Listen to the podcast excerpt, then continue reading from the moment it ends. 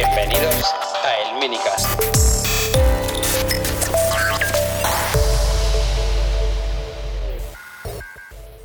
Bueno, pues lo dicho, bienvenidos al Minicast. Eh, hoy es domingo 20 de septiembre, son las 5 y 27 de la tarde y voy a grabar un Minicast sin guion y a lo loco porque tengo un mogollón de cosas de las que hablar, eh, de, todo lo que ha pasado últimamente con Apple, las presentaciones, etcétera. Y veo que enseguida va a venir la siguiente con el tema del iPhone y, sobre todo Big Sur y otras novedades y no quiero que se me acumulen las cosas. Entonces, bueno, pues no voy a hablar de de todo lo que han presentado, porque no es, no es el lugar, ya lo sabéis.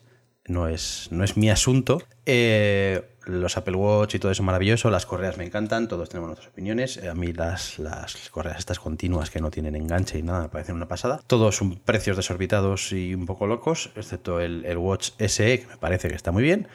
Pero eso es lo que voy a comentar. Me voy a ir a, la parte de, iPad que me parece súper interesante y, creo que es donde está el, kit de la cuestión. ¿vale?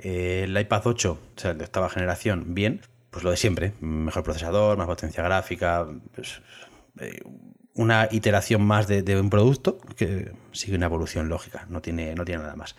El rollo está en el, en el iPad Air. Eh, o iPad Air Pro, o como lo quieran llamar, será iPad Air porque se va a comer al Pro o porque el Pro se va a convertir en otra cosa, el de, el de 11 pulgadas, no lo sé.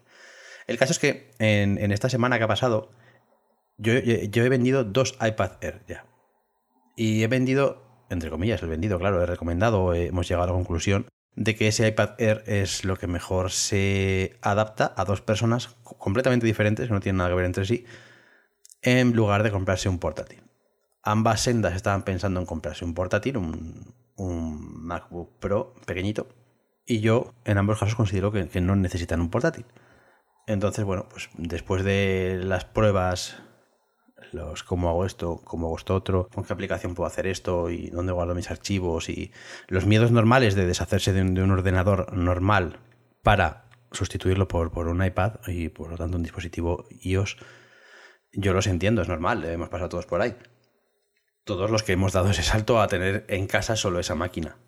Eh, por ejemplo, eh, uno de los casos es eh, una persona que principalmente lo que hace en el, en el portátil es una gestión de fotos, una gestión de, de, la biblioteca de libros digitales, editar algunas de esas fotos, recortarlas, navegar por internet, correo electrónico, grupos de tal. no, no, no le veía mucho sentido seguir mm, metiéndole pasta a un portátil, que además eh, pese a que eh, MacBook Pro envejece muy bien, creo que envejecen peor de lo que envejece un iPad. Y aunque la inversión es similar, quizá un pelín más baja, creo que es mucho más flexible. Hemos estado mirando todas las aplicaciones que pudiera necesitar, para, sobre todo la parte de gestión de libros y, todo eso. Pero em, en este caso, pues el descubrir cómo funciona la aplicación archivos que conectas los discos duros, que te conectas a un servidor, que puedes tener un, NAS en casa al que te conectas y, gestionas desde ahí la biblioteca de, archivos o lo que necesites, te da mucha tranquilidad porque mm, eh, hay mucha gente que se piensa que pierde esa parte de gestión de archivos que tienes con sobremesa, un escritorio, o sea, un, portátil. Eh, tienen la sensación de que se pierde esa parte del escritorio, mis carpetitas, mis cosas guardadas. Esa sensación de tenerlo localizado y guardado parece que, la pierden. En el momento que ven cómo funciona eh, archivos, que, que, para mí, lo sigo diciendo, lo digo en casi todos los capítulos, lleva mucha confusión, debería llamarse Finder pues se quedan más tranquilos, ven que pueden gestionar todo de la misma manera, de una manera similar, y, reconocen enseguida eh, esa parte de, las ventanas, de la barra izquierda, donde están colocadas las cosas, bueno, las rutas, y se quedan ahí más tranquilos. Así que eh, vendidos, vendidos dos, iPads con su tecladito. Eh, y creo que va a ser mucha la gente que va a hacer esto, porque el precio, ya no digo el de 64, que si tienes discos duros, un NAS, un tal, Digo, incluso ese para mucha gente puede ser más que suficiente. A mí no me lo parece, ¿eh? yo creo que el de 256 es el mínimo. Pero incluso eso cogiendo el de 64, que son, me parece que son 600 euros, más el teclado, que son 299, o sea, 300 o algo así, son 900 euros. Por 900 euros tienes un portátil, entre comillas, un, pedazo de máquina, que, que, debe de ir como un cohete, porque ese, ese procesador me tiene impresionado, el A14 tiene una pinta tremenda y más con lo que se va leyendo por ahí. Y si ya mi iPad Pro eh, edita en 4K y hago las cosas que hago y no tengo ningún problema, me imagino que este vuele. Por lo tanto, creo que, tiene una vida muy larga. La cuestión es dónde se queda el, el iPad Pro de 11 pulgadas. Porque ahora mismo y por hoy yo creo que no hay, no hay color, evidentemente. O sea, se, queda, es un iPad que se queda en una situación malísima porque no, no, tiene mucho sentido comprarlo. Más allá de que tiene en la pantalla 120 Hz, el Face ID, eh, yo qué sé, las cámaras, el, el escáner, el, LIDAR. Joder, quitando eso, mm, me parece que este es el iPad Pro con un procesador muchísimo mejor y las mismas prestaciones. Funciona con su lápiz, funciona con su teclado, mucha potencia. No sé. Eh, no sé en qué lugar queda el, iPad Pro de, 11 pulgadas. A no ser que A vaya a desaparecer y el iPad Pro se quede solo en 12,9, o sea, en 13. O que, que, le vayan a meter y a sobrecargar de una barbaridad de cosas al iPad Pro que lo diferencie de, este iPad Air, que no lo creo, ¿eh? yo creo que sinceramente va a desaparecer, creo que se va a quedar el, iPad normal en, 10 pulgadas, el iPad Air en 11 y el iPad Pro en 13. Creo que, eso, creo que esa es la, línea tal y como debería de quedar de cara al año que viene. No lo sé, a lo mejor no, ¿eh? no soy vidente. Pero vamos, me parece más que interesante. Desde luego ya, ya os digo que para mucha, mucha, mucha, muchísima gente se convierte en una opción de compra muy interesante. Sobre todo en cuanto ven cómo funciona con, el teclado y el trackpad, y todo el rollo. Ya lo ven y lo encaran de una manera diferente. Ya no es, ya no es. Cambia la perspectiva en el sentido de que ya no lo ven como un aparato solo para consumir, leer, ver vídeos, etcétera, sino en el que se ven, ven que pueden hacer cosas, las cosas que ellos necesitan. Y una vez que eso queda claro, una vez que ven cómo es Safari, eh, cómo tiene su gestor de descargas, cómo gestionas tus carpetas y tus archivos, cómo tienes todo esa parte básica del, Mac de escritorio que, utilizas y le añades toda la flexibilidad de las aplicaciones que hay en la tienda, eh, etcétera, eh, a la gente le llama mucho la atención y claro, es, una máquina más que interesante. Vamos a ver, vamos a ver cómo son las ventas, porque yo tengo la sensación que de cara a Navidades van a ser, van a ser muy buenas. Mm, habrá que ver dónde termina el, iPad Pro, el iPad Pro pequeñito. Pero bueno. Otra cosita que, me gustó mucho, que no me quiero alargar, de la presentación. Em, Apple One, eh, evidentemente, me gustó un montón. Eh, más que nada porque lo venía pidiendo, deseando hace mogollón de tiempo. Porque yo tengo dos, o consumo dos servicios de, Apple. Entonces, por, ese, por eso sí, sí me resulta rentable, mm, interesante. A ver, hay dos, como la mayoría ya sabréis, hay dos, mm, en España llegan dos, modalidades, la individual y la familiar. La, premium o no sé cómo se llama, la tope de gama, en España no, no llega porque, porque no tenemos ni Apple News en España y tampoco vamos a tener Fitness Plus. Que me toca profundamente la moral lo del Fitness Plus, pero bueno, no. Ya veremos por qué es. No sé. Hay quien dice que es por el tema del idioma, del. No sé si es por eso o no. Si es por el idioma, me parece una gilipollez, porque igual no quieres hacer doblajes, pero puedes poner subtítulos o puedes hacer doblajes, no lo sé. Prefiero hacer eso y salir poco a poco y dentro de poco tener entrenadores locales que, lo tengan en mi idioma a no salir. Pero bueno, cosas de estas, no, no, lo que no entiendo muy bien. Se quedan ahí, no lo tendremos, por lo tanto esa opción tope de gama de, servicios no la tendremos.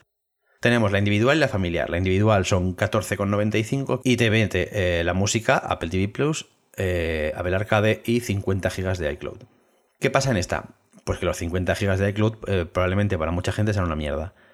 No sé y no he llegado a encontrar, pese a que he hablado con varias personas, si está o existe la opción de cambiar el espacio de iCloud. Quiero decir, oiga, vale, sí, yo quiero la suscripción eh, individual por mis 14,95, pero quiero aumentar los gigas de iCloud. ¿Cómo se hace eso dentro del paquete? ¿Cuánto me aumenta el precio? Porque habrá que ver lo que me aumenta, si me resulta interesante, si no me resulta interesante. A lo mejor el, pack familiar me resulta más interesante y lo comparto con cuatro amigos. ¿Me explico? Entonces, bueno, hay que ver cómo, cómo gestionar eso. El, paquete familiar es eh, exactamente lo mismo, pero vale 19,95 y tienes 200 gigas. Y evidentemente es familiar, se comparte entre cinco personas como siempre. Entonces, me ocurre lo mismo. Los 200 gigas que yo ya venía usando, que yo ya los tengo hace tiempo, a lo mejor se me están empezando a quedar cortos, a lo mejor quiero tener 500. Lo que no quiero es que me den el salto a dos teras o a un tera como daban antes. Es que eh, lo que tienen es un sentido de organización en el tema del, espacio que no es, no es lógico. Deberían de tener un selector de espacio en iCloud. ¿Cuánto espacio quieres? Quiero tanto y vale tanto y ya está. No es tan complicado hacer, coño. Y, deberían de integrarlo ya hace muchísimo tiempo, aparte de, mejorar los tiers de, de, espacio. Porque el de 50 GB me parece un poco cachondeo, al igual que el de 5 GB gratuitos. Eso me parece un poco, un poco de broma. Pero bueno, eh, en definitiva, yo que ya vengo usando Apple Music, como ya sabéis, y vengo usando iCloud de 200 gigas, pues yo les estoy dejando todos los meses de 18 euros, más o menos, 17,95 probablemente. Así que por 2 euros más, pues tengo eh, Apple TV Plus y Apple Arcade. Apple TV Plus me, mola, me mola porque hay, hay series que quiero ver y cositas que no pagaba porque tampoco estaba esperando a que se acumularan más cosas para pillarlo y ver varias del tirón y luego quitarlo. Pero bueno, si me lo meten por un euro, pues sí me parece interesante. Y Apple Arcade, pues, pues bueno, siempre hay jueguillos que, están chulos que le quieres, que puedes probar. No es algo que me vaya a quitar horas de, nada, pero bueno, vale, me parece un, añadido que puede ser interesante. Quizás, quizás en vez de 19.95 deberían ser 18.95 mm, por, por ajustarlo y hacerlo un poco más interesante, pero bueno, no me, no me parece mal, no me parece mal y creo que, le voy a entrar que le voy a entrar bien, ¿vale? Supongo que muchos de vosotros eh, estéis muy interesados también. Ya he leído alguno que sobre todo el, individual es el que más el que más está tirando. Espero que se pueda, como hablábamos, gestionar el tema del, espacio y esos 50 gigas se puedan convertir en, en otra cosa. ¿Qué más quería comentar? Las aberraciones que estamos viendo este fin de semana con el tema de, del home screen de iOS 14. Eh, ahora que la gente ha descubierto el tema de eh, personalizar iconos, tal cual, todo este rollo, se están viendo auténticas burradas, eh, feas, feas como un demonio. Pero también se están viendo algunas cosillas muy, muy interesantes. os voy a dejar un enlace aquí en las notas del, podcast. Lo puse ayer en. Eh, ayer, sí, eh, antes lo he puesto en, Twitter. Eh, hay un par de personalizaciones que se están viendo por Reddit que están muy curradas. Mucho más profundas que las que estamos viendo por ahí, que no, no, no molan mucho. Que creo que son súper interesantes. Creo que todo esto le puede dar a, Apple un, un empujón. Creo que la gente le está diciendo que, quiere poder cambiar sus cosas, puede poder personalizar su, pantalla del teléfono, como, como hemos hecho con los Mac toda la vida. Como hemos cambiado nuestros iconos, nuestros fondos de escritorio, etcétera, etcétera. Es igual, es la misma situación en la que la gente quiere personalizar sus cositas. No deberían de tener ningún problema en, dar más, más flexibilidad.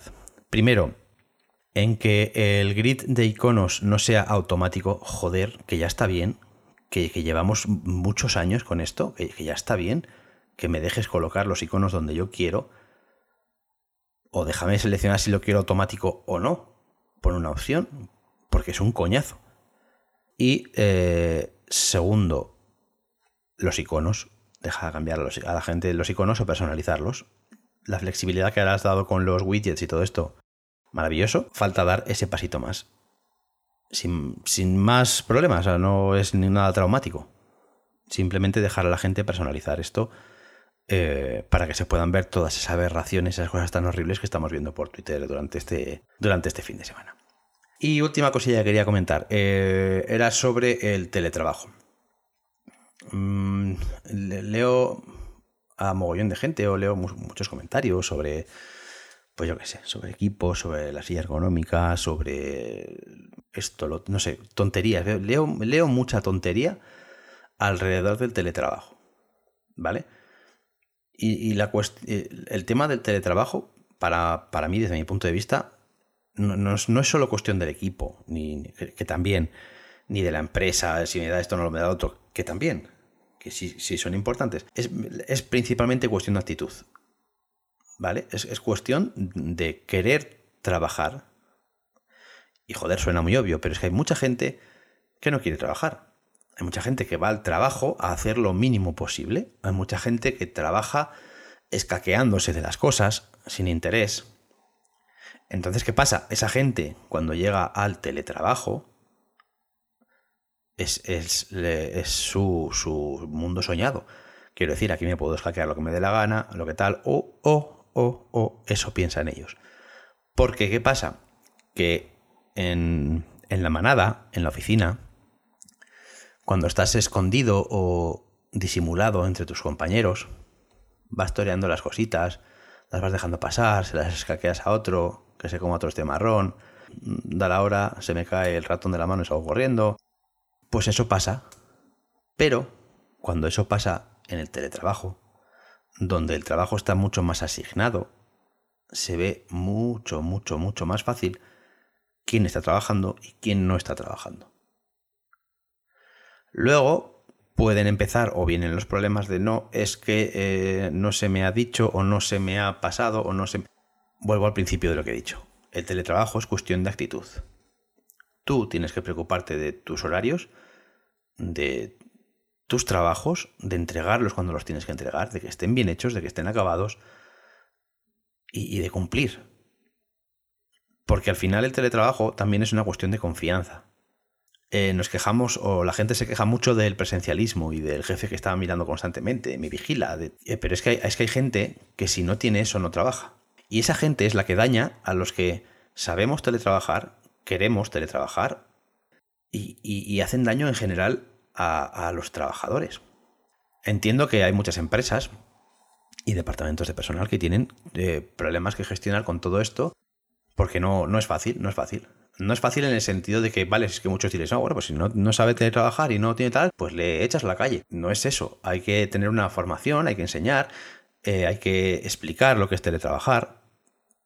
Teletrabajar no es levantarte en calzoncillos, mear, tomarte un café y sentarte en el, ordenador a trabajar. Eso no es teletrabajar. Entonces, pues hay un montón de gente que necesita aclarar muchas cosas para, entender de qué es eh, cómo funciona y cómo hay que funcionar. Y luego hay otra mucha gente que tiene la actitud, pero no tiene el conocimiento. No tiene la formación en cuanto a eh, trabajar con archivos en la nube, eh, moverse constantemente en plataformas online. Y, hay que entenderlo. O sea, no, no vale echarse aquí la risa. Bueno, a ver, no, no. Es que hay gente que, que ronda los 50 y muchos, que le faltan para jubilarse X, que se está comiendo un marrón, porque está, ahora tiene que lidiar con cosas con las que no había lidiado y, y con que les cuesta formarse. O no es que les cueste, sino que ni siquiera les forman. Tienen un interés, tienen que ponerse por su cuenta, ir aprendiendo, etcétera. Entonces, hay varios pasos ahí en el tema del teletrabajo que, son complejos, que son es un tema súper interesante, que he estado leyendo mogollón sobre ello desde, desde marzo, que nos tocó quedarnos en casa. Y, creo que puede ser interesante para, hablar de ello aquí en el, en el, podcast. Si os interesa el tema, me lo decís, me, me mandáis, yo que sé, un email, algún tweet, eh, o lo que sea, ya sabéis eh, el, correo, eh, el minicast.gmail.com y, y podemos hablar un poquito más en profundidad y de lo que he estado leyendo y, lo que me parece más interesante. Bueno, pues nada más, vamos a esperar a ver las próximas semanas que salga Big Sur, que llegue el iPhone 12, etcétera.